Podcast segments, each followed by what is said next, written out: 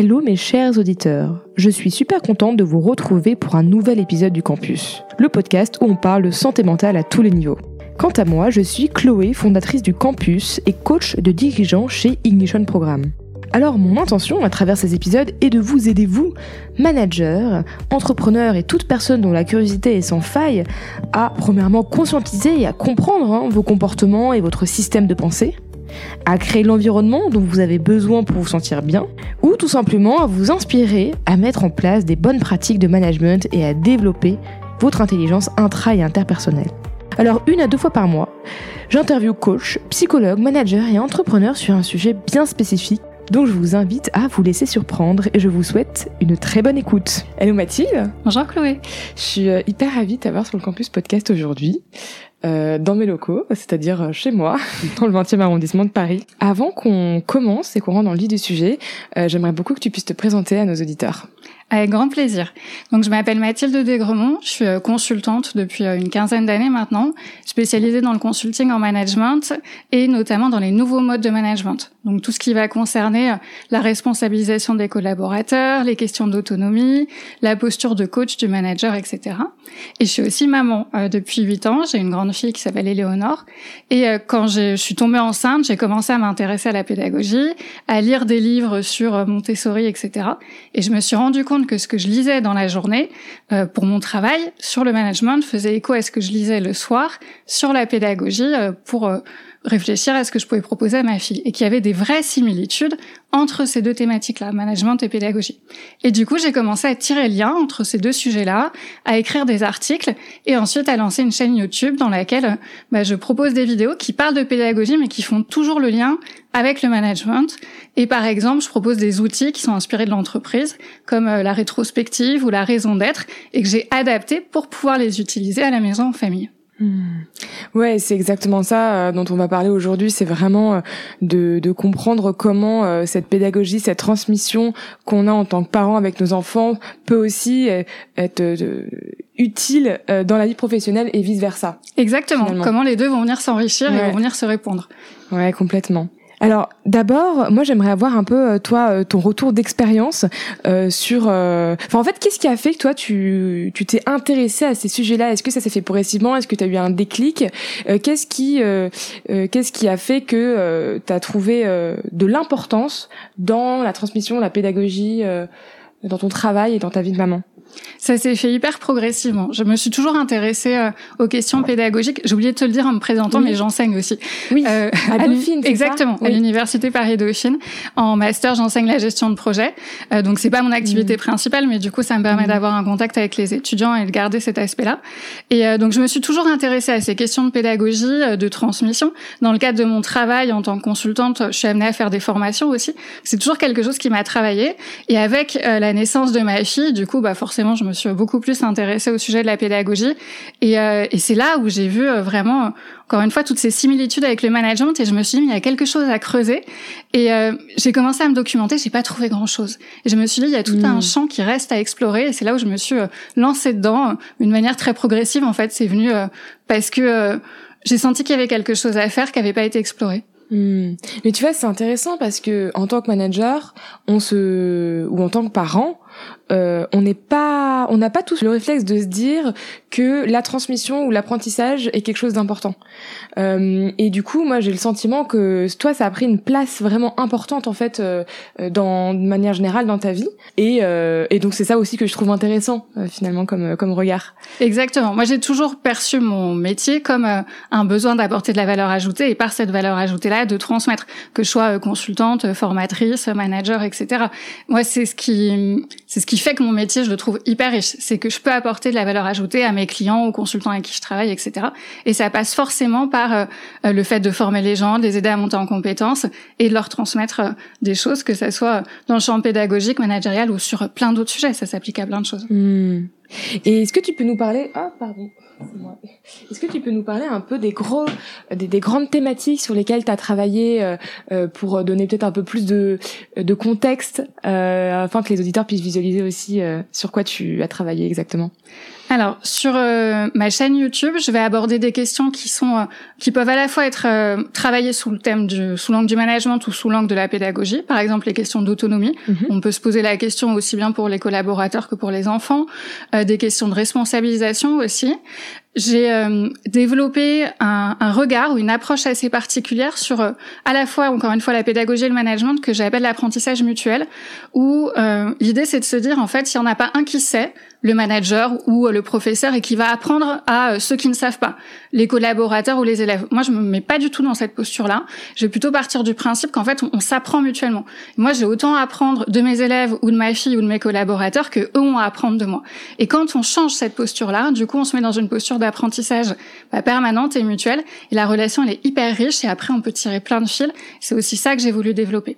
Et après, de manière beaucoup plus concrète, comme je te le disais, bah, j'ai pris des outils que j'utilise au quotidien dans les entreprises. Donc, euh, ça peut être la rétrospective. J'ai travaillé sur l'agilité, euh, sur euh, la raison d'être, l'arbre à personnages, qui est un outil que j'utilise en atelier, par exemple. Et tous ces outils-là, je les ai adaptés pour pouvoir les utiliser à la maison et répondre à des problématiques quotidiennes qu'on peut rencontrer en famille, comme par exemple comment est-ce qu'on gère un changement comme une naissance ou un déménagement avec des enfants. Hmm. hyper intéressant. Ça fait écho à à plein plein de choses euh, que moi je repère aussi dans notre entreprise de manière générale euh, chez euh, chez les jeunes parents. avant de, de continuer là sur cette lancée, j'avais quand même envie de poser cette question-là maintenant parce que je suis sûre que dans chez ceux qui nous écoutent, il y en a qui doivent se poser la question. ce rapport et cette association entre enfance et management, parfois, elle peut porter à confusion. moi, la première fois que j'ai entendu cette association, je me suis demandé euh, à quel point euh, euh, la posture était la même, euh, parce que il euh, y a rien de pire en tant que manager, c'est se sentir infantilisé. Tout à fait. Et euh, du coup, comment toi, est-ce que tu fais bien la distinction entre être parent et être manager, malgré le fait qu'on se sert d'outils similaires? Je te rejoins complètement. Le but n'est pas du tout d'infantiliser les collaborateurs, ni non plus de considérer les enfants comme des adultes. On ne s'adresse pas à la même population, donc il y a, y clairement des différences. Par contre, il y a aussi des similitudes. Euh, dans les questions qu'on se pose. En fait, on va pouvoir se poser les mêmes questions. Tout à l'heure, je te parlais de responsabilisation, d'autonomie. C'est des questions qu'on peut se poser euh, quand on réfléchit à nos rapports avec des collaborateurs ou quand on réfléchit à la manière dont on va éduquer nos enfants. On n'apportera pas forcément exactement les mêmes réponses. Encore une fois, on, on parle de deux populations différentes. Mais en tout cas, c'est intéressant de se poser les mêmes questions. Et je trouve que quand on commence à se poser les bonnes questions, déjà, on a fait une grosse partie du chemin. Et après, on va trouver des réponses adaptées à toutes les situations. Hmm. Mais d'ailleurs, les réponses, elles sont jamais non plus les mêmes. Euh, quand je prends euh, un enfant et son frère, ou un enfant et un autre enfant de sa classe, j'apporterai pas les mêmes réponses. Je vais aussi adapter à la personnalité, au rapport qu'on aura développé, euh, au lien de confiance qu'on aura, etc. Donc, à chaque fois, les réponses, de toute façon, elles vont être adaptées et personnalisées. Mais en tout cas, je trouve ça intéressant de venir faire des parallèles sur les questions qu'on se pose. Mmh. Ouais, ouais, complètement. Euh, et merci d'ailleurs de, de, de, de, poser celle-là et de faire bien la distinction euh, euh entre les différents éléments. Et euh, aujourd'hui, là, on avait envie de mettre l'accent, c'était vraiment sur la gestion de la charge mentale, ouais. et notamment avec des jeunes enfants, hein, 0-3 ans, qui, je trouve, tombent à pic parce que c'est euh, en ce moment c'est quand même pas mal le cas euh, dans ma boîte là chez Ignition Programme. Euh, on a beaucoup de jeunes mamans, jeunes papas. Et la première question que j'ai envie de te poser tout simplement, c'est déjà quelles sont les sources de cette charge mentale, même si ça peut paraître un peu classique comme question. je crois que faut déjà se la poser. Tout à fait. Effectivement, faut déjà commencer par euh, comprendre ce que c'est que la charge mentale. La charge mentale, euh, c'est une définition qui est donnée par le CNRS. C'est euh, tout le travail de planification et d'organisation qui est lié à la gestion de la maison. Et quand on parle de charge mentale, du coup, on parle plus euh, de la charge cognitive qui est associée à cette organisation qu'aux tâches en elles-mêmes. C'est pas tant de passer l'aspirateur qu'amène la charge mentale, c'est le fait de penser à tout ce qu'il va falloir faire pour gérer la maison, les enfants, etc. Et euh, les études ont montré que cette charge mentale, elle touchait davantage les femmes et davantage les mamans d'enfants de moins de 3 ans. Même si les hommes aujourd'hui aident plus sur les tâches ménagères, c'est encore les femmes qui planifient tout. Et pour te donner un exemple que je trouve hyper parlant, il y a encore 80% des rendez-vous chez les médecins qui sont pris par les mamans. Ça veut dire que le papa, il peut emmener l'enfant chez le pédiatre, mais c'est la maman qui va penser à prendre le rendez-vous, qui va penser à acheter un vaccin, à dire qu'il faut prendre le carnet de santé, à mettre le vaccin au frigo, etc. Et c'est là où ça va venir encombrer son cerveau, et c'est ça qu'on appelle la charge mentale. Et tout ça est amplifié par le travail, parce que du coup, on a aussi des, des choses à penser euh, dans son travail. Ça fait une double charge mentale. Et en plus, on va avoir un sentiment de culpabilité. Quand je suis à la maison, en train de prendre les rendez-vous chez le pédiatre, je suis pas en train de finir mon travail d'envoyer mon dernier mail, on culpabilise et on a des vies qui viennent s'opposer. Euh, et là, c'est encore pire, on est au climax de la charge mentale. Et du coup, euh, déjà, c'est effectivement un fait aujourd'hui. Est-ce que tu sens quand même que c'est en train d'évoluer et que ça bouge Ou tu sens qu'il manque encore des éléments euh, dans la société actuelle euh, pour pousser euh, encore plus euh, cette équité euh, entre hommes et femmes en fait dans le couple? Je pense que les choses sont en train d'avancer. Et euh, ce qui est intéressant, c'est que tout le monde se saisit de ces questions-là. On voit qu'il y a des lois qui évoluent, euh, avec, euh, mm. par exemple, on commence à dire, on peut euh, proposer des arrêts maladie euh, pour les femmes qui ont des douleurs mensuelles. Il y a le congé par paternité qui a été allongé. Tout ça, ça contribue déjà à faire évoluer le regard de la société sur le partage des tâches. Un papa qui est plus longtemps en congé parental, c'est un papa qui va pouvoir aider la maman à la maison aussi. Mm. Tout ça, ça évolue. Et ensuite, dans les entreprises, il y a aussi une évolution qui est en train de se mettre en place avec un regard qui est en train de changer sur la parentalité. Pendant très longtemps, euh, les entreprises ont eu d'abord un regard qui était assez négatif sur la parentalité, où on se disait euh, non non mais euh, moi les, les collaborateurs qui ont des enfants, c'est un boulet en fait qu'on ramène dans l'entreprise. Après, on est passé à une vision plus neutre de la parentalité, où les entreprises disaient ça me pose pas de problème que tu aies un enfant. Par contre, tu gères du moment que ton travail est fait, aucun souci. Et là, c'est une position qui est très dure pour les parents. C'est là où il y a une charge mentale qui est très forte parce que c'est eux qui doivent tout gérer. C'est eux qui doivent jongler en permanence et l'entreprise, elle, elle se met en posture. Du moment que tu gères, ça me regarde pas. Et enfin, on a une troisième position, posture, qui est en train de d'arriver de plus en plus, qui est une posture plus positive de l'entreprise, qui va non seulement reconnaître la charge mentale du collaborateur, qui va l'accompagner, et en plus qui va prendre conscience que finalement, être parent, ça peut aussi être positif pour l'entreprise, ça peut être une richesse, et donc elle peut capitaliser dessus. Et aujourd'hui, on voit qu'il y a de plus en plus de chantiers qui sont euh, lancés par les entreprises pour venir franchir cette dernière marche et passer de cette posture neutre euh, où on dit euh, toi à une posture plutôt d'accompagnant où l'entreprise va considérer qu'elle a un rôle à jouer pour aider les parents à gérer leur charge mentale et euh, à gérer leur double casquette euh, collaborateur-parent. Hmm, hyper intéressant. Et du coup, concrètement, euh, qu'est-ce que les entreprises peuvent faire aujourd'hui, peuvent mettre en place pour accompagner cette nouvelle parentalité? Alors il y a plusieurs choses qui peuvent être faites. Déjà, la première chose, c'est de reconnaître euh, la parentalité, la charge mentale. Encore une fois, d'arrêter de se dire c'est la vie privée du collaborateur, ça me concerne pas. Non, en fait, euh, ça a forcément un impact sur euh, l'entreprise et donc ça concerne aussi l'entreprise. Donc déjà d'avoir une écoute et une reconnaissance, ça c'est mm. important. Ensuite, l'entreprise, elle va pouvoir accompagner ses collaborateurs. Elle va pouvoir leur proposer du coaching au moment où ils ont des enfants très jeunes pour les aider à avancer, à répondre à certaines questions. Donc ça va être du coaching individuel. Elle va pouvoir aussi mettre en place un processus d'accompagnement avant le départ ou le retour en congé maternité ou paternité. Tout ça, ça va venir aider le collaborateur à gérer ce moment très particulier de sa vie. Elle va aussi pouvoir inviter les collaborateurs parents à créer du lien entre eux, à tisser des liens, ce qui va éviter de se sentir tout seul. Ça va être organiser des journées pour les enfants, euh, des déjeuners entre parents, etc. Et enfin, la dernière chose et qui est importante, c'est de reconnaître les compétences qu'on acquiert en tant que parents et qui peuvent nous servir aussi dans l'entreprise, mmh. dans notre travail. Bah ça c'est une super transition. Merci de les mentionner euh, sur effectivement quel, quel est l'impact finalement de cette nouvelle parentalité sur les compétences qu'on peut avoir quand on est manager? Alors moi, je vais vraiment te parler de mon cas, euh, de euh, des compétences mm. que j'ai pu euh, développer en tant que maman et, que, et qui me servent au quotidien dans l'entreprise. Mm. Déjà, il y a quelque chose que je trouve important, c'est le l'idée d'humilité. quand on est parent pour la première fois, on découvre tout un monde qu'on ne connaissait pas et il y a plein de choses qu'on doit apprendre. Et on repart, on part un peu à zéro et on est obligé bah, de se mettre dans cette position d'apprentissage, d'être curieux et tout ça, finalement, c'est des choses qu'on peut avoir un petit peu oublié avant et je trouve ça intéressant de se dire mais en fait je réapprends quelque chose euh, complètement euh, de zéro. Euh, on va aussi demander de l'aide, ce qu'on n'avait plus forcément l'habitude de faire. On est adulte, on gère notre vie. Quand on est parent, il y a un moment on a besoin d'aide, il faut pas hésiter à le demander et on réapprend à demander de l'aide. Ça c'est la première chose. La deuxième chose, ça va être au niveau de l'organisation. Quand je dois partir à 18 heures pour aller chercher ma fille, il faut que ma journée elle soit millimétrée et ultra organisée. Donc ça oblige à faire des to-do list, à respecter les timings qu'on se donne et à être hyper organisé. Ça, ça vient aussi servir son travail parce qu'on va être plus efficace. Et moi, je le vois, j'ai gagné en efficacité euh, en étant maman et en ayant un double planning à gérer. Et enfin, la troisième chose, et je trouve que c'est euh, une de celles que j'ai trouvées les plus intéressantes, c'est ce que j'ai appelé le lâcher prise.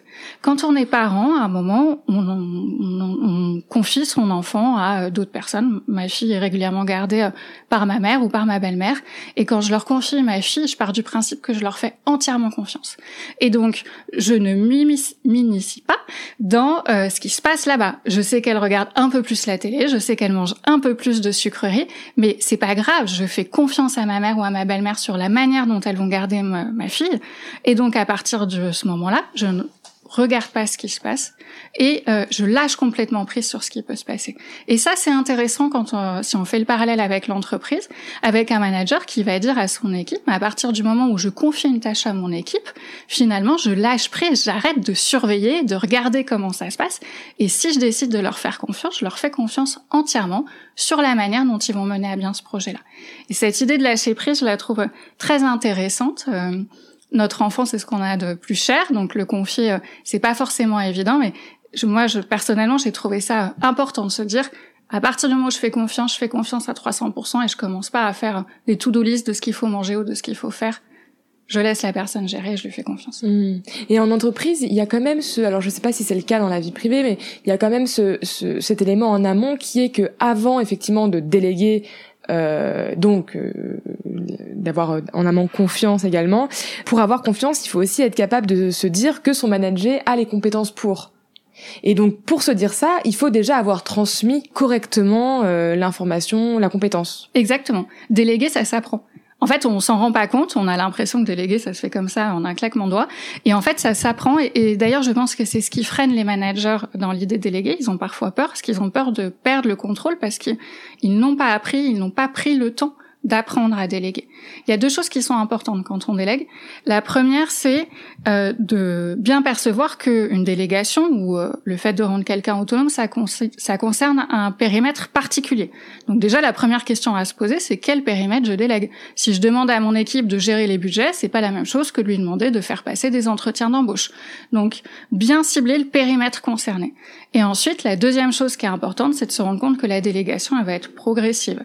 Encore une fois, si je demande à mon équipe de prendre en charge le recrutement des nouveaux membres de l'équipe, c'est plus moi qui vais recruter, c'est eux qui vont recruter leurs collaborateurs, il va falloir que je les accompagne. Au début, ils vont venir passer les entretiens avec moi, en observateur. Je vais aussi leur apprendre à décrypter un CV. On va discuter ensemble des euh, compétences qu'on va chercher chez le nouveau collaborateur.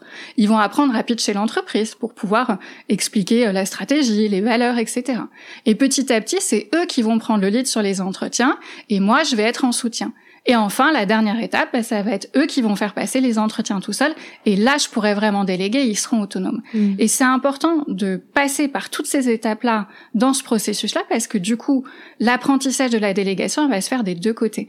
Le collaborateur qui va monter en compétence sur les différentes tâches pour pouvoir apprendre à faire tout seul, et le manager qui va progressivement transmettre ses compétences pour apprendre progressivement à déléguer. Et c'est là où il va se sentir en confiance, parce qu'il va voir que son collaborateur aura acquis progressivement toutes les compétences nécessaires pour mener à bien la tâche. Et donc, sans ce processus euh, qui est un petit peu long, mais qui est important. Euh, déléguer, ça fait peur. Si demain je te dis tu passes un entretien d'embauche toute seule, toi tu seras pas rassuré, et moi en tant que manager, je vais aussi avoir peur en me disant mais c'est pas à faire. En fait, elle, va se rater. C'est important de mmh. mettre tout ça en place. Et tu parlais de contrôle euh, tout à l'heure, et moi je fais vraiment la, distinction contrôle et maîtrise. Il y a aussi cette, particularité en tant que manager de se dire c'est ok, euh, c'est bien de transmettre, mais c'est ok que la personne fasse différemment. C'est-à-dire tant qu'on arrive au même résultat. Et euh, je sais pas si c'est quelque chose aussi qu'on qu'on peut percevoir dans la parentalité, euh, mais il, voilà, il y a un peu aussi cette peur de se dire que quand la personne ne fait pas exactement comme nous, alors ça va pas être aussi bon. Exactement. Et on retrouve la même chose euh, dans notre vie de couple, par exemple, où euh, au début, quand on a beaucoup de charge mentale, on va par exemple pouvoir dire à son conjoint, bah tu vas t'occuper des lessives, ça va m'aider. Sauf qu'en fait, on va avoir le réflexe de lui dire, donc alors je te montre, euh, là si tu fais une lessive, faut pas que tu mélanges le blanc et les couleurs, faut que tu mettes à 30 et pas à 40, et on va encore une fois complètement euh, être dans le contrôle. On va regarder comment il fait, après on va regarder comment linge est étendu, etc. Et là, on diminue pas du tout notre charge mentale en fait. On est euh, dans la supervision. Pour l'autre, c'est horrible parce qu'il se retrouve à être juste euh, un exécuteur et franchement, c'est pas très agréable. Mmh. Et on n'est pas du tout dans la délégation et dans l'autonomie. Et tout ça, tu as raison, vient d'une peur de déléguer. Euh, qu'il va falloir surpasser petit à petit euh, pour réussir à lâcher tout ça et à faire en sorte que on confie quelque chose à quelqu'un, et si on lui confie, c'est lui qui fait, selon sa méthode, et nous, on ne s'intéresse qu'au résultat. On peut ensemble travailler sur la méthode, euh, en discuter, aider son équipe à euh, améliorer sa manière de faire. Mais il y a un moment, on arrête de regarder comment est-ce qu'ils font et on s'intéresse à pourquoi est-ce qu'ils le font et au résultat final. Hmm. Et bah tu vois juste pour rebondir encore sur ça, nous à Ignition on travaille beaucoup avec le management situationnel. Euh, c'est une théorie euh, voilà qui, qui, date un peu mais qui est toujours d'actualité. Est-ce que c'est quelque chose qui te qui te parle? Je sors un peu du cadre mais euh, euh, et qui rentre aussi, qui peut s'intégrer en fait justement dans cette démarche de transmission à ton à ton avis? Alors, je veux bien que tu m'expliques ce que c'est que le management situationnel, parce que je ne connais pas. eh ben, écoute, peux en dire quelques mots. Globalement, le management situationnel, euh, nous, la manière dont on, on l'explique à Ignition Programme, c'est cette capacité à, en fait, c'est cette idée de se dire qu'en tant que manager, on n'a pas forcément la même typologie de management en fonction du cycle euh, du manager. D'accord. Et donc, on va avoir un management directif, un management participatif, un management délégatif, etc. Et donc il y a comme ça quatre types de management, je crois que j'en ai complètement oublié un, euh, où d'abord on est dans un, on est très directif, un je dis tu fais, ensuite euh, on collabore, on coopère, ensuite euh, c'est euh, je suis plus en mentor, euh, en posture coach, et ensuite je l'ai complètement, j'ai plus mon, nez dans les affaires. Quoi. Donc la, la subtilité que ça vient rajouter par rapport à ce qu'on s'est dit, c'est qu'il y a quand même en fait cet élément de euh, de monter en compétence progressivement pour que la personne euh, soit quand même apte à pas juste sortir cette, ce nouveau process du chapeau quoi. Ouais. Ok, non, très clair. Ben, c'est exactement ce qu'on se disait en fait. Ouais. Déléguer, ça s'apprend euh, des deux oui, côtés. Oui, progressivement, voilà, c'est ça. Et oui, je vais apprendre à, mon collaborateur euh, à monter en compétence et je vais lui expliquer euh, les différentes étapes, ce qu'il va avoir à faire, euh, avant de lui confier une tâche à 100%. C'est, euh, il faut jamais être dans les extrêmes. Donc, mm. Euh, être dans le surcontrôle, c'est pas bon, et dire tout d'un coup à ton collaborateur, bah tiens, maintenant tu fais tout seul sans l'avoir accompagné, c'est pas bon non plus. Donc, tout se fait, tout se joue dans le temps en fait. Carrément. Et est-ce qu'il y a donc là on a parlé de la délégation euh, pour justement euh, diminuer la charge mentale. Est-ce que tu vois d'autres éléments qui pour toi sont importants quand on est jeune parent euh, pour diminuer cette charge? Euh, effectivement, il y a la délégation, qui est euh, savoir déléguer, c'est hyper important. Je pense que la première étape, c'est déjà d'en parler. Euh, on se rend compte que les parents qui vivent de manière assez négative et lourde leur charge mentale, c'est des parents qui peuvent être assez isolés, euh, n'osent pas forcément en parler.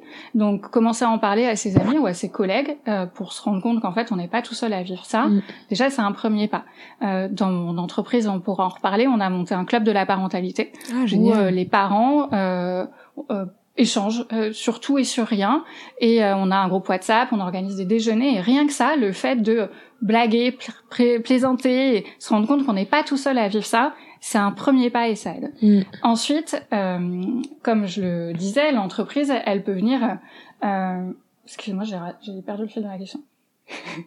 ouais, non, mais je pense que t'étais bien parti. C'était les différentes sources de charge mentale. Donc il y avait la délégation. C'est que je me demandais, est-ce qu'il y a d'autres éléments qui peuvent diminuer cette charge mentale Oui, oui, ok. Ouais, c'est ça. merci, Chloé. T'inquiète. je me remets dans le fil. Donc effectivement, euh, le fait d'en parler, de pas se sentir tout seul, le fait de déléguer et euh, le fait d'agir en fait pareil euh, au sein de son entreprise, mmh. ça va pouvoir aider. Quand on commence à en parler, on se rend compte qu'on n'est pas tout seul, qu'on a d'autres collègues qui vivent la même chose. Et là, à partir du moment où on est plus plusieurs, c'est plus facile d'agir, d'aller voir son entreprise en disant tiens, on pourrait mettre en place mm. des choses qui aideraient les parents à gérer leur charge mentale. Par exemple, le fait de nommer un référent parentalité, ce qu'on a aussi fait dans mon entreprise. C'est euh, hyper utile parce que ça euh, permet de d'apporter aux collaborateurs une oreille, une écoute, quelqu'un qui est complètement neutre, qui est juste là pour encore une fois les écouter, les accompagner et euh, avoir un peu d'empathie vis-à-vis d'eux. C'est complètement gratuit, donc a priori il n'y a pas de raison que l'entreprise dise non. Euh, on lui dit ah, c'est gratuit, ça coûte rien et en plus ça peut t'apporter des bénéfices puisque ça va améliorer la QVT des collaborateurs. Donc on peut commencer par des petites choses comme ça et une fois que l'entreprise va se rendre compte de tous les bénéfices que ça apporte, là on va pouvoir aller plus loin et mettre en place des choses un peu plus approfondies comme ce qu'on parlait tout à l'heure, le coaching individuel, l'accompagnement en retour de congé, maternité, paternité, etc. Donc euh, ouais, les trois actions pour moi, c'est euh, en parler, agir et apprendre à déléguer. Dans ce que tu dis, j'entends aussi quand même euh, qu'il y a un vrai besoin d'avoir une culture de boîte qui euh, qui soit dans cette euh, qui, qui comprennent ces enjeux. En fait, je pense qu'il y a différents niveaux. Le manager a effectivement des actions qu'il peut lui mettre en place. Si les dispositifs internes à l'entreprise, si les RH, si la direction ne laisse pas de place à ces éléments-là, euh, ça fonctionne pas quoi. Clairement, je, il faut que l'entreprise soit un minimum ouverte hmm. pour qu'elle puisse entendre tout ça. J'ai la chance d'avoir été dans une entreprise qui, euh, quand j'ai euh, amené tous ces sujets-là et que je les ai proposés, euh, a tout de suite accepté et s'est tout de suite rendu compte de l'intérêt que ça pouvait avoir et de ce que ça pouvait apporter. Je pense que c'est hmm. pas le cas partout. Euh, après, les choses changent. On parlait tout à l'heure de l'évolution de la réglementation. On en parle de plus en plus euh, de mm. la charge mentale, de l'importance d'accompagner la parentalité. Donc, les choses se mettent en place progressivement. Mais oui, clairement, il y a des entreprises qui vont être plus ou moins ouvertes à ce genre d'initiative. Mm. Et euh, tu vois, euh, ça me fait penser à une question aussi culturelle. Quand on a une jeune entreprise, je pense notamment en start-up avec une moyenne d'âge, je sais pas, de 26-27 ans, bah, progressivement, si, si l'entreprise marche bien et si les employés sont heureux, ils peuvent rester 4, 5 ans, 6 ans. Et donc, on a une population, en fait, qui grandit dans cette start-up-là et qui euh, qui passe d'une culture euh, très euh, on, se voit on se voit après 18 heures, on prend des coups, on boit des verres, on fait des soirées, etc. À une culture, bah, on n'a plus le temps en fait. Euh, du coup, on, euh, on, devient parent, etc. Donc, il y a quand même un switch finalement dans la dynamique. Euh, à quel point est-ce que ça joue sur l'épanouissement au travail? Est-ce que, à quel point est-ce que ça, ça, ça, ça crée des, des, des gaps chez les chez, chez, les collaborateurs qui ont moins le temps du coup de faire des choses qui sortent du cadre du travail? Je sais pas si tu as un regard là-dessus.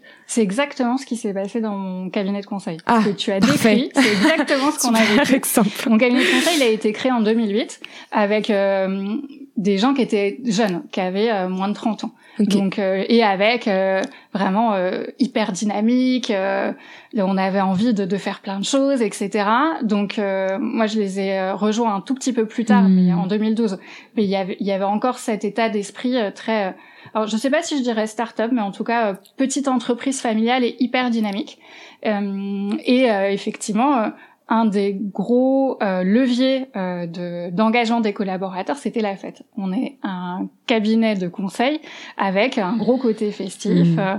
aller boire des verres, passer des soirées ensemble, partir en week-end d'entreprise assez festif, etc. On continue à le faire mais néanmoins, exactement comme tu le décrivais, les collaborateurs ont grandi, ont vieilli, ont eu des enfants progressivement, et aujourd'hui ont eu envie de se retrouver aussi différemment. Et quand j'ai proposé d'organiser la première initiative parentalité dans mon entreprise, qui était euh, ce qu'on a appelé la journée des enfants, donc à savoir euh, un samedi après-midi où euh, les collaborateurs viennent avec leurs enfants et leurs conjoints pour partager un goûter, des activités, etc. C'est exactement l'argument que j'ai donné. J'ai dit on adore la fête, on a envie de continuer à le faire, on n'a pas envie de mettre nos pantoufles et juste de rentrer chez nous, mais on a aussi envie de partager autrement et euh, par d'autres leviers. Et partager autrement, c'était aussi partager euh, bah, des moments avec nos enfants, leur montrer euh, notre lieu de travail, découvrir, rencontrer les enfants de nos collègues. Et tout ça a hyper bien marché et cohabite très bien. Et donc, bah, on continue à faire la journée des enfants et on continue à faire la fête ensemble et ça fonctionne super bien. Et, bah, merci pour, cette réponse. Je suis très contente effectivement de que tu aies vécu que tu vécu en fait cette expérience-là. Et la question que je me demande en t'entendant, c'est à quel point du coup les personnes qui eux n'ont pas d'enfants ne se sentent pas exclues en fait quand il y a des choses qui sont organisées, euh, par exemple le samedi matin pour les parents. Alors déjà, c'est ouvert à tout le monde. Il y a pas, euh, t'as pas d'enfant, tu rentres pas. Hein. Avec un videur euh, qui. c'est ça. Tout le monde a le droit de venir. Donc ceux qui n'ont pas d'enfants sont les bienvenus. Euh, je dois reconnaître qu'ils viennent pas forcément parce qu'ils se reconnaissent pas dans l'événement, mais en tout cas, ça a toujours été extrêmement clair que c'était ouvert à tout le monde et que tout le monde était bienvenu. Ils se retrouvent pas euh, là-dedans où ils viennent pas parce que euh, c'est pas leur état d'esprit ou c'est pas la, manière dont ils ont envie d'échanger, mais il n'empêche qu'ils ont un regard extrêmement positif là-dessus, euh, qu'ils trouvent ça super sympa et que le lundi quand on arrive et qu'il reste des bonbons, ils sont aussi hyper contents de taper. Donc, finalement, c'est juste différentes manières d'échanger, euh, de, de collaborer, de contribuer. Moi, il y a d'autres choses qui se font dans l'entreprise euh, auxquelles je participe moins parce que j'ai pas le temps ou parce que je me reconnais moins dedans. Et c'est pas grave. Je trouve ça génial qu'il y ait euh, plein d'initiatives différentes. Et justement, plus va y avoir de la variété, plus les collaborateurs vont pouvoir se reconnaître dans certains éléments et, aller chercher ce qui leur convient. Donc, je trouve que c'est cette variété qui crée la richesse et qui est hyper profitable pour l'entreprise. Mmh.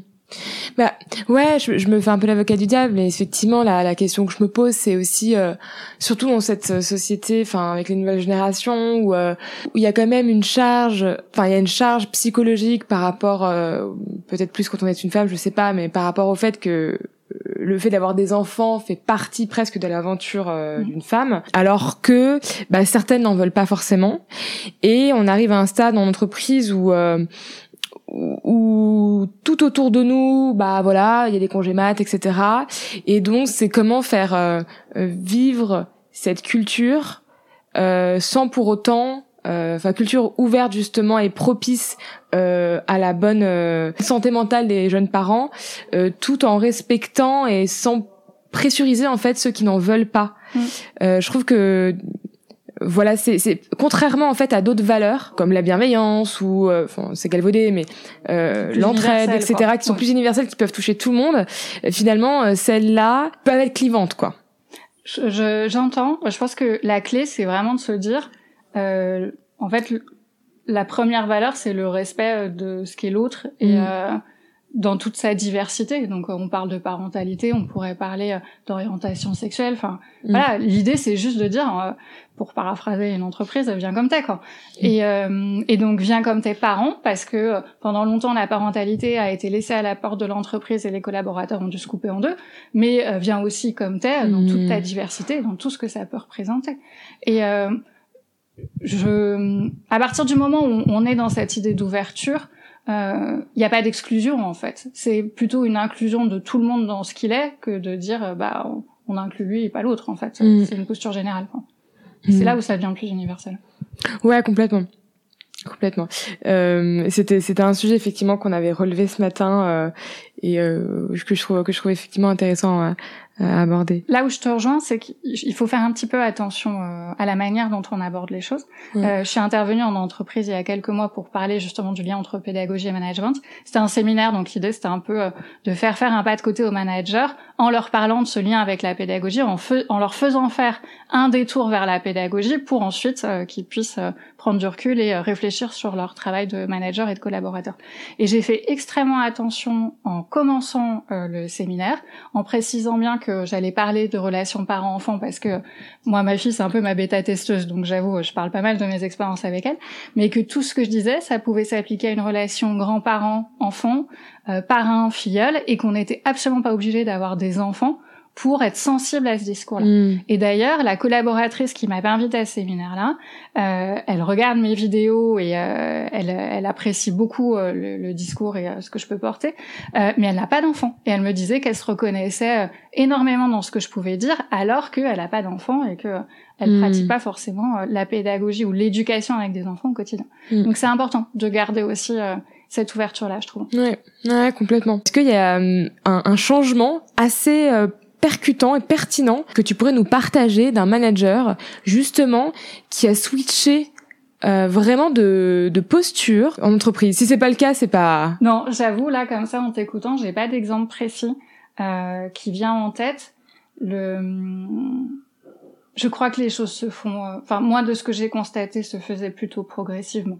J'ai pas vu euh, vraiment de gens qui faisaient volte-face. Ça doit exister, hein, très sûrement, mais très certainement. Mais je j'ai pas eu l'occasion de le, hmm. constater. Moi, j'ai plutôt vu des évolutions euh, progressive. Ouais. Par contre, oui, j'ai vu des managers évoluer clairement dans leur management avec euh, plus d'empathie, plus d'écoute, euh, des gens qui étaient très euh, un, un, peu durs dans leurs attentes, etc. et qui se sont beaucoup ouverts, je trouve, mm. après être devenus parents. Patience et résilience. Exactement. Mm. et euh, et aussi, il y a alors du coup, on a on a parlé effectivement de l'importance euh, de comment est-ce qu'on pouvait gérer cette charge mentale, euh, de l'importance de le faire. Euh, et moi, j'aimerais bien aussi qu'on regarde euh, l'impact que ça peut avoir justement euh, de ne pas créer ce cadre propice à la gestion de charge mentale en entreprise. Qu'est-ce que ça peut générer du coup de, j'ai envie de dire euh, négatif, hein, mm. finalement en entreprise quand cette charge mentale est bien présente? Du stress, beaucoup. La charge mentale, c'est beaucoup beaucoup de stress. Euh, parce qu'on a l'impression de pas réussir à gérer euh, la multitude de choses qu'on doit faire, planifier, etc. Mm. Euh, de la fatigue aussi, de la fatigue mentale et un moment physique qui peut aller jusqu'à un burn-out. Et le, toutes ces petites choses-là, euh, enfin ces grosses choses-là, ces choses importantes, le stress, etc., ça peut aussi entraîner des comportements euh, négatifs dans l'entreprise. On parlait tout à l'heure euh, de la peur de déléguer, euh, d'une de, difficulté à donner de l'autonomie à ses collaborateurs, etc. Quand on additionne tout ça, je suis stressée, j'ai peur de déléguer, j'ai besoin de ton contrôler, ça fait un cocktail qui est assez explosif et un comportement qui peut être notamment de la part des managers assez difficile à vivre. C'est là où on va avoir toutes les petites piques du quotidien, euh, des mails euh, un peu cinglants du style je t'avais demandé de faire ça, tu l'as pas fait ou tiens, euh, pourquoi t'es parti tôt On n'avait pas fini ça. Et toutes ces petites choses qui paraissent anodines, mais en fait qui sont durs à vivre au quotidien et qui vont aussi générer du stress pour les collaborateurs, de l'anxiété, sachant que eux aussi ils ont une charge mentale et des choses à gérer, ils ont aussi du stress personnel. Et là, euh, ça crée un, un climat qui est assez néfaste dans l'entreprise. Donc, mm. c'est important euh, pour l'entreprise de venir accompagner à tous les niveaux, accompagner les collaborateurs, les managers, et euh, toutes ces initiatives-là, elles vont être hyper complémentaires. On va pouvoir lancer une initiative sur la parentalité euh, pour, encore une fois, accompagner euh, les retours de congé maternité, aider à euh, créer un club des parents, etc. En même temps, on va pouvoir travailler sur le management et mhm. mettre en place des nouveaux modes de management, mhm. par exemple. Et tout ça va se répondre parce qu'encore une fois, c'est des problématiques où on vient se poser les mêmes questions. Et faire travailler ces managers sur les questions de responsabilisation et d'autonomie, ça va aussi les faire réfléchir sur des questions de parentalité et d'empathie, d'ouverture. Donc au final, euh, quand on commence à lancer ces chantiers-là, euh, on va en, en, mettre, euh, je vais pas dire de plus en plus parce que c'est pas une idée d'accumulation, mais ils vont venir se compléter en fait et s'enrichir. Et euh, plus on va travailler sur ces différents aspects, plus euh, la force de frappe va être puissante et va être démultipliée. Ça, c'est mmh. Intéressant. Maintenant qu'on a parlé effectivement de, de, toute cette partie autour de la gestion de la charge mentale, j'aurais été aussi très curieuse que tu nous partages, euh, toi, tes, euh, tes process, tes outils, enfin toute la dynamique que tu as mis en place pour euh, vraiment euh, travailler sur ta pédagogie la transmission qui te sert au travail, mais aussi en tant que parent, tout simplement. Ok. moi, il y, y, a quelque chose qui a été hyper important dans toute cette démarche-là et dont j'ai pris conscience euh, il y a pas si longtemps que ça finalement, c'est euh, le fait que euh, effectivement le travail que je fais à la maison et avec ma fille en réfléchissant sur la pédagogie et mon travail de consultante où je mène beaucoup de réflexions sur le management, ça vient s'enrichir. Et c'est un élément pour moi qui est important quand on parle de charge mentale. Je te donnais tout à l'heure la définition de la charge mentale où je te disais quand on a quelqu'un qui travaille et qui doit s'occuper de la maison, ça fait double charge et on a un sentiment de culpabilité qui vient parce qu'on a l'impression de chaque fois qu'on est à la maison, c'est au détriment de son travail. À chaque fois qu'on est au travail, c'est au détriment de la maison. On a l'impression de n'être jamais au bon endroit au bon moment. Et ça, moi, j'ai réussi à le surmonter grâce à ce lien entre management et pédagogie. Quand j'ai lancé euh, ma chaîne YouTube et puis euh, un peu avant, quand je commençais à, travailler sur tous ces sujets-là, c'est là où je me suis rendu compte que euh, ce que je faisais avec ma fille, par exemple, le, quand on est parent, on est obligé d'être agile. En fait, euh, un enfant, euh, ça, ça, ça évolue extrêmement vite. Et euh, par exemple, sur les, je me souviens quand elle était toute bébé, sur les horaires de sieste, euh, au bout de trois semaines, tu commences à comprendre que c'est bon, elle fait sa sieste entre 14h30 et 15h30, que c'est le moment où tu vas être un peu tranquille, prévoir une visio, voire prendre une douche, ce qui est un luxe absolu. Et euh, en fait, le jour où tu as compris ça, elle change complètement ses horaires. Et là, faut que tu te réhabitues, faut que tu te réadaptes. Euh, et c'est comme ça tout le temps avec les enfants. Ils évoluent extrêmement vite et tu es obligé de t'adapter en permanence. Et c'est là où j'ai fait le parallèle avec l'agilité en entreprise, où je me suis dit, mais en fait, t'es obligé de t'adapter tout le temps, et c'est aussi ce qu'on demande euh, aux collaborateurs et aux managers quand ils sont agiles. Et en menant ces parallèles-là, je me suis rendu compte que les réflexions que j'avais euh, quand je réfléchissais à la pédagogie avec ma fille, c'était des choses qui venaient aussi enrichir ma réflexion en tant que consultante et manager. Et vice versa, ce que je faisais en entreprise, je te parlais tout à l'heure de la rétrospective, qui est un outil que j'ai beaucoup utilisé en entreprise, que j'ai adapté pour pouvoir l'utiliser à la maison, bah ça vient me servir à la maison. Et là, j'ai arrêté d'opposer perso et pro. je me suis rendu compte qu'au contraire, c'était des univers qui venaient se répondre et s'enrichir. Et là, tu baisses ta culpabilité parce que le temps que je passe avec ma fille, et je passe beaucoup de temps avec elle et j'adore ça, c'est pas du temps qui est perdu pour mon travail. C'est euh, des moments, euh, des réflexions que je vais ensuite euh, digérer, qui vont me nourrir et qui vont me resservir et venir enrichir mon travail. Et inversement, les réflexions que je peux avoir dans mon travail sur les questions, on en parlait, d'autonomie, de responsabilisation, ça vient aussi nourrir ce que je peux faire avec ma fille. Et du coup, j'arrête d'opposer ces temps-là. Au contraire, je considère qu'ils viennent s'enrichir mutuellement. Et donc, j'arrête de culpabiliser parce que chaque moment que je peux passer, que ça soit en perso ou en pro, ça vient enrichir l'autre monde et ça vient se répondre. Euh, et ça, c'est euh, c'est ce qui m'a vraiment permis de sauter un pas et de euh, bah, baisser cette charge mentale-là en disant, en fait, relie et enrichis au lieu de au lieu de culpabiliser. Et ça, ça a été vraiment un moment une vraie prise de conscience, euh, ce truc-là. Voilà. Et après, pour te donner des exemples un peu plus précis, euh, je peux te parler de la raison d'être de l'entreprise, par exemple, qui euh, donc quelque chose, hein, une thématique que j'avais beaucoup travaillé en tant que manager sur l'importance de définir une raison d'être pour l'entreprise, etc. Et euh, je me suis rendu compte que c'était aussi très intéressant en tant que parent de définir une raison d'être pour l'éducation de son enfant. Quand on éduque son enfant, euh, on est très dans le quotidien. D'ailleurs, tout ce qu'on peut lire ou voir, c'est beaucoup sur euh, qu'est-ce que je fais euh, au quotidien, quel biberon je vais choisir, est-ce qu'il faut allaiter ou pas. On est beaucoup dans le quoi et dans le comment. Mm. On se pose pas beaucoup la question pourquoi. Et notamment, pourquoi est-ce que j'éduque mon enfant? Où est-ce que j'ai envie de l'emmener à très long terme? Se poser cette question-là, mener cette réflexion-là, c'est extrêmement intéressant. Ça permet de prendre du recul vis-à-vis de son quotidien, ça permet de se donner une ligne directrice à très long terme, et ensuite d'apporter beaucoup plus de cohérence entre euh, ses décisions et ses actes. Si je sais où je vais aller, j'ai une espèce de phare qui me guide, bah du coup tout ce que je vais faire au quotidien, ça va aller dans cette direction-là et ça va être beaucoup plus cohérent. Donc voilà le, genre de parallèle et de réflexion qui m'ont énormément aidé euh, sur le côté euh, perso avec ma fille, puis sur le côté pro aussi. Parce que ça vient toujours, euh, encore une fois, enrichir ce que je peux proposer à mes clients ou euh, aux autres consultants de mon entreprise. Hmm.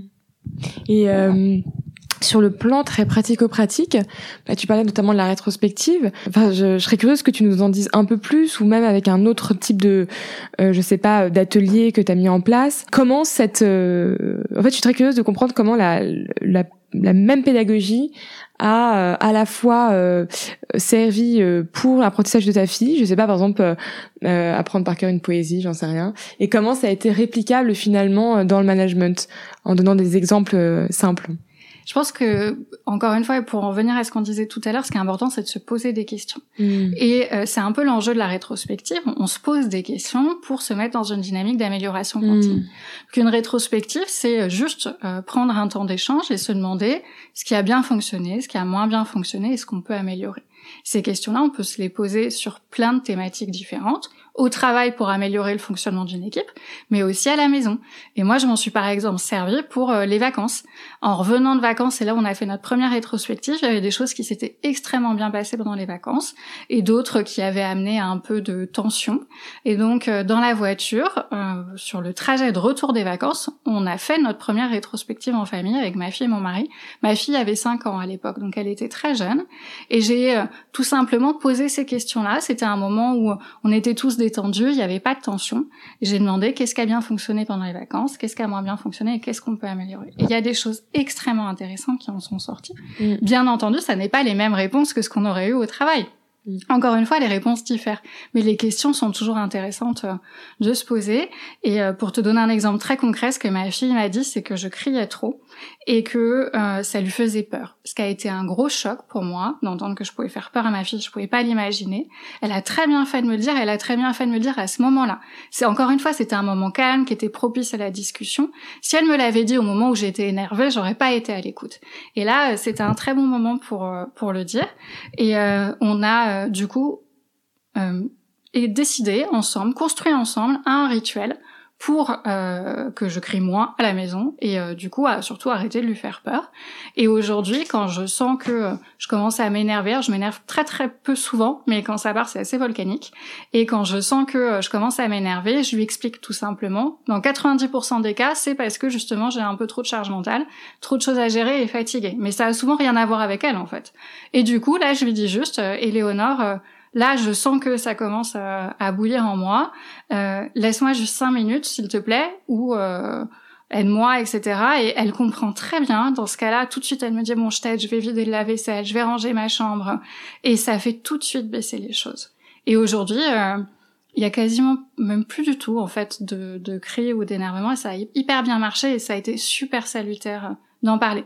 Donc euh, encore une fois, c'est pas du tout la même chose qu'en entreprise. Euh, si on avait fait une rétrospective, on n'aurait pas eu les mêmes choses. Quoique parfois des managers crient et ça leur ferait du bien aussi de réfléchir à, ça. Mais euh, mais ce qui était intéressant, c'est de de reprendre les questions de la rétrospective et de les poser à la maison. Et encore une fois, se poser des questions, ça ça fait toujours avancer. Moi, je suis une, grande fan des, mm. des, questions et je trouve que les les questions apportent souvent même plus que la réponse qu'on peut apporter. Mm hyper intéressant.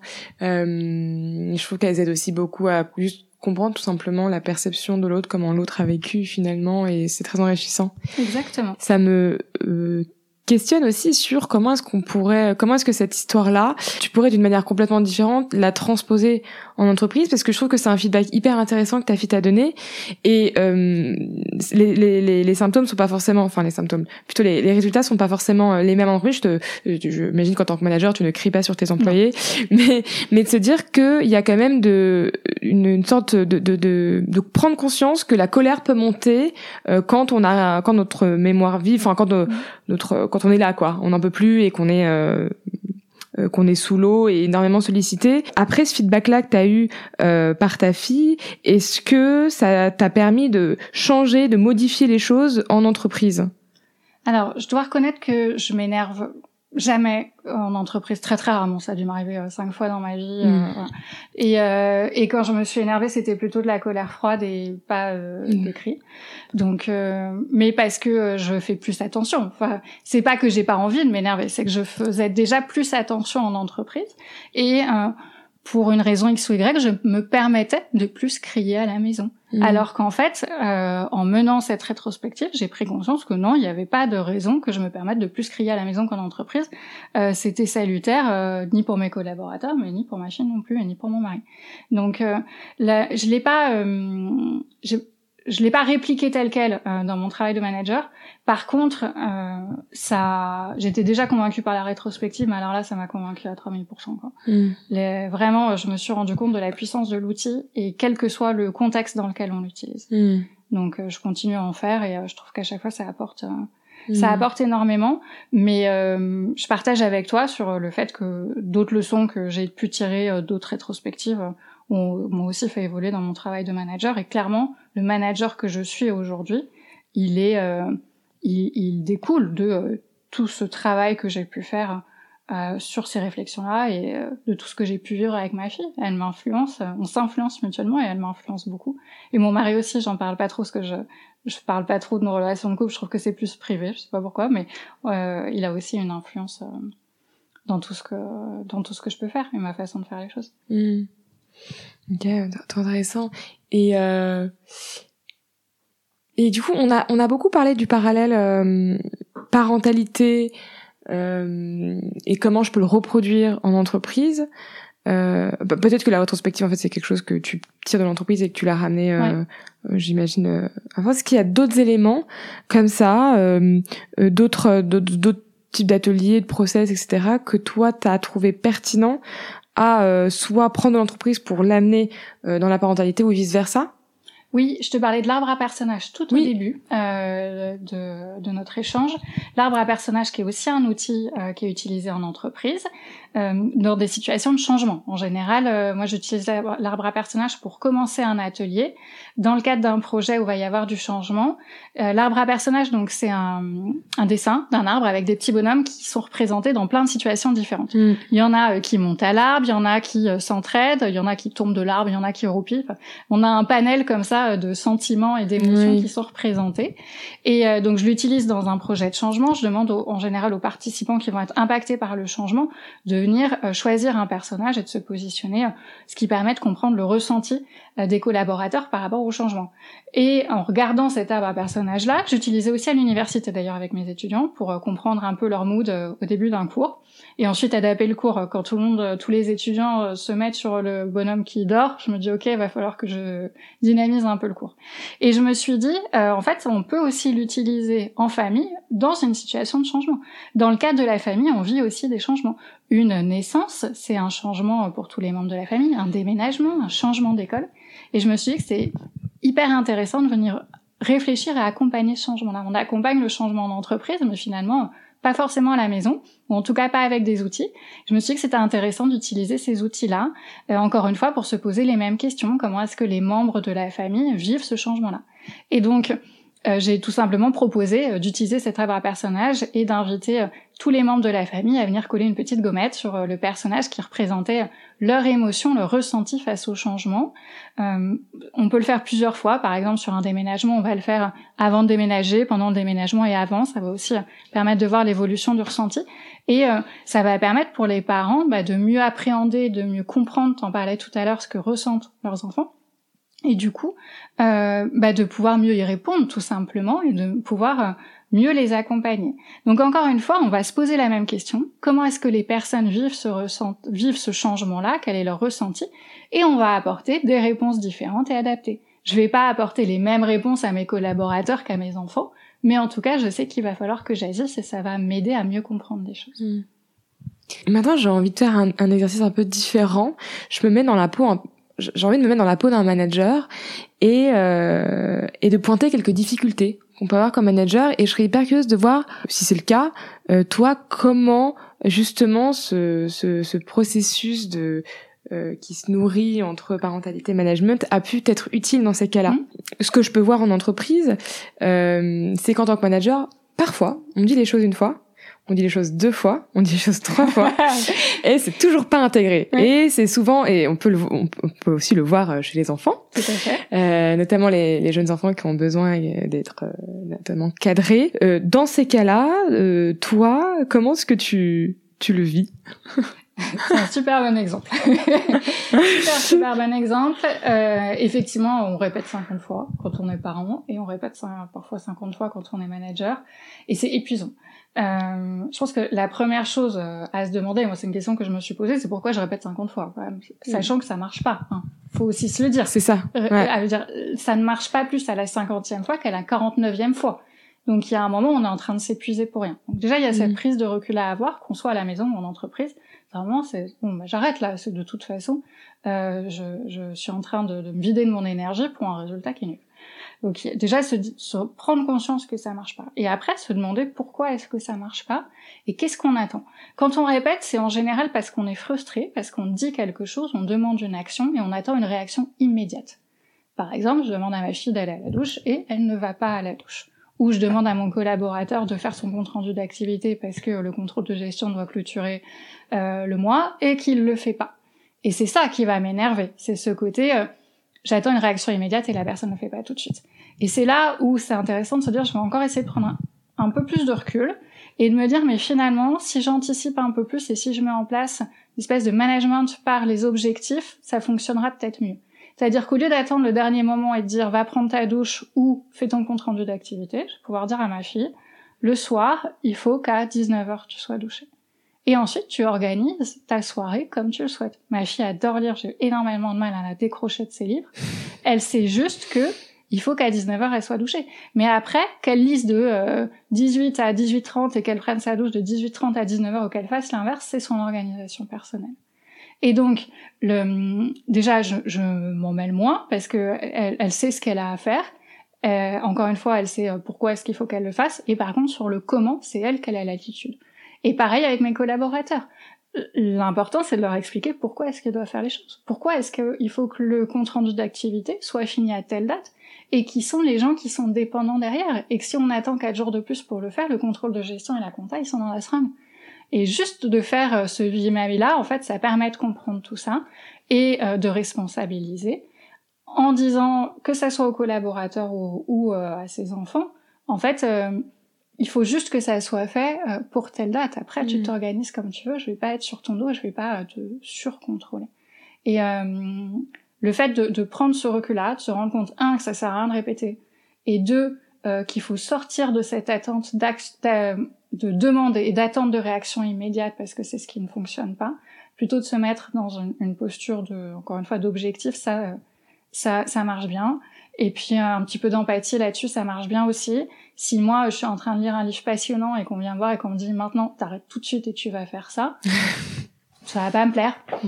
et je vais, comme ma fille, dire, je finis mon chapitre. Mm. Voilà. Bah, c'est ce qu'elle fait. En fait, elle finit son chapitre avant d'aller se doucher. Mais mm. quand je laisse la latitude, euh, ça se passe. Et en fait, euh, franchement, ça me, ça me parle vachement ce que tu dis parce que je, je referai le parallèle après sur le management, mais sur la partie effectivement éducation, je, j'ai et pour l'avoir moi aussi vécu comme ça avec mes parents, je trouve que c'est vrai que parfois j'ai le sentiment que c'est c'est beaucoup et même dans le management, fais ce que je dis mais pas ce que je fais. Tout à fait. Et euh, je trouve ça extrêmement frustrant euh, que ce soit dans le management ou dans la vie, euh, dans la vie de manière générale. Et tu parles d'empathie, je trouve que c'est très très juste effectivement d'avoir ce respect-là. Et je me suis rendu compte, et notamment avec mon frère qui avait pu, qui, était un petit garçon très hyperactif et très violent petit, verbalement et physiquement, qui a beaucoup évolué, qui a beaucoup switché euh, une fois qu'on est parti à l'étranger, où le rapport à l'autorité n'était pas le même pour les profs anglo-saxons que pour les profs français. Aujourd'hui, ça a peut-être évolué, mais c'est vrai que j'avais l'impression que quand on était à mon époque, si je veux dire ça à mon âge mais à mon époque, ça peut être parfois très euh, très très directif, mm. très autoritaire. Et ce changement de ce, ce, cette éducation plus d'égal à égal, plus de je te respecte en tant qu'humain, euh, parce qu'un enfant c'est aussi un humain, euh, ça a complètement fait évoluer sa manière. En fait, il se retrouvait être plus obéissant, tout simplement. Donc ça a fait évoluer sa perception à l'autorité. Plus on infantilise, moins on respecte, euh, plus la personne va se comporter comme un enfant, comme quelqu'un d'irrespectueux, enfin, juste va se comporter comme de la manière dont on la perçoit ou dont on la traite en fait. Je sais pas si euh, c'est quelque chose que tu as vu. Euh... euh... vraiment, vraiment entièrement. Le c'est une question de vision de l'autre en fait. Maria Montessori, on la connaît beaucoup pour ses activités, euh, etc. Mais je trouve que son apport le plus important a été dans la nouvelle vision de l'enfant qu'elle a apportée. Maria Montessori, euh, elle explique donc elle, elle a travaillé euh, début, début 19e. Hein. donc à l'époque, la vision qu'on avait de l'enfant, elle était archaïque. Un enfant, c'était alors un bébé, c'était un tube digestif qu'il fallait nourrir, c'est tout. Et après, un enfant, c'était juste une page blanche qu'il fallait remplir de connaissances et euh, qu'il fallait modeler en fait pour euh, le faire rentrer dans un cadre qu'on avait défini qui était un cadre d'adulte.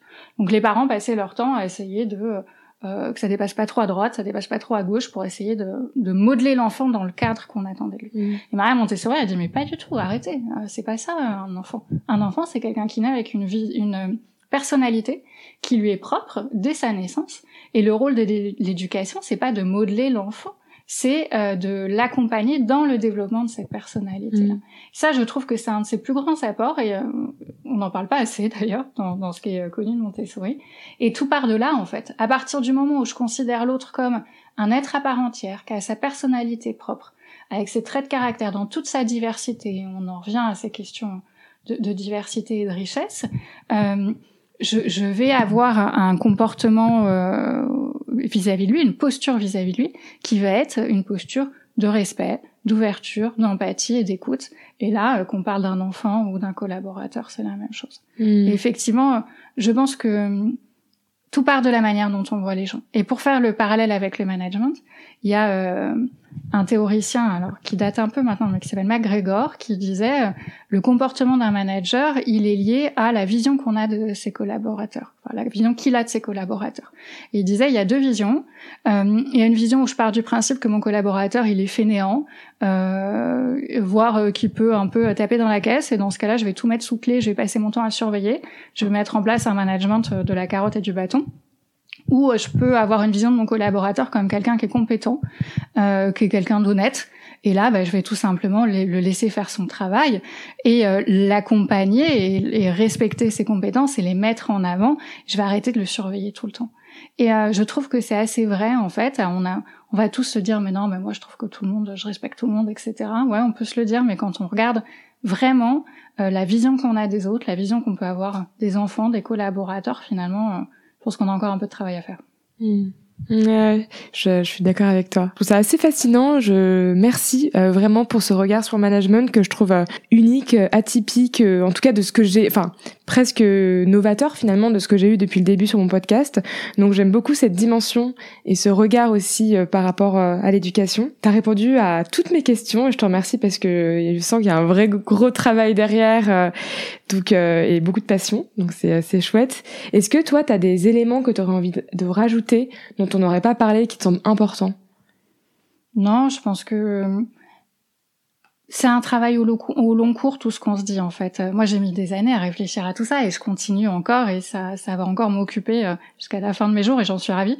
et tout et puis là je parle j'ai commencé par le management, je suis allée vers la pédagogie, je m'intéresse aussi beaucoup à l'écologie tout ça finalement c'est euh, un fleuve euh, qui coule et ça va venir s'enrichir. Peut-être que demain je, viendrai ajouter encore une pierre euh, à la réflexion et je trouve ça très chouette. Mais je pense qu'il faut pas être trop pressé là-dedans et encore une fois se poser beaucoup de questions. ça ça aide. Je crois que c'est vraiment le. Mm. Si on devait retenir une seule chose, je pense que que ça serait ça et le, le regard qu'on porte sur les autres. Mm. Merci beaucoup Mathilde pour tout ça. Merci à toi Chloé. Et puis je te dis à très bientôt.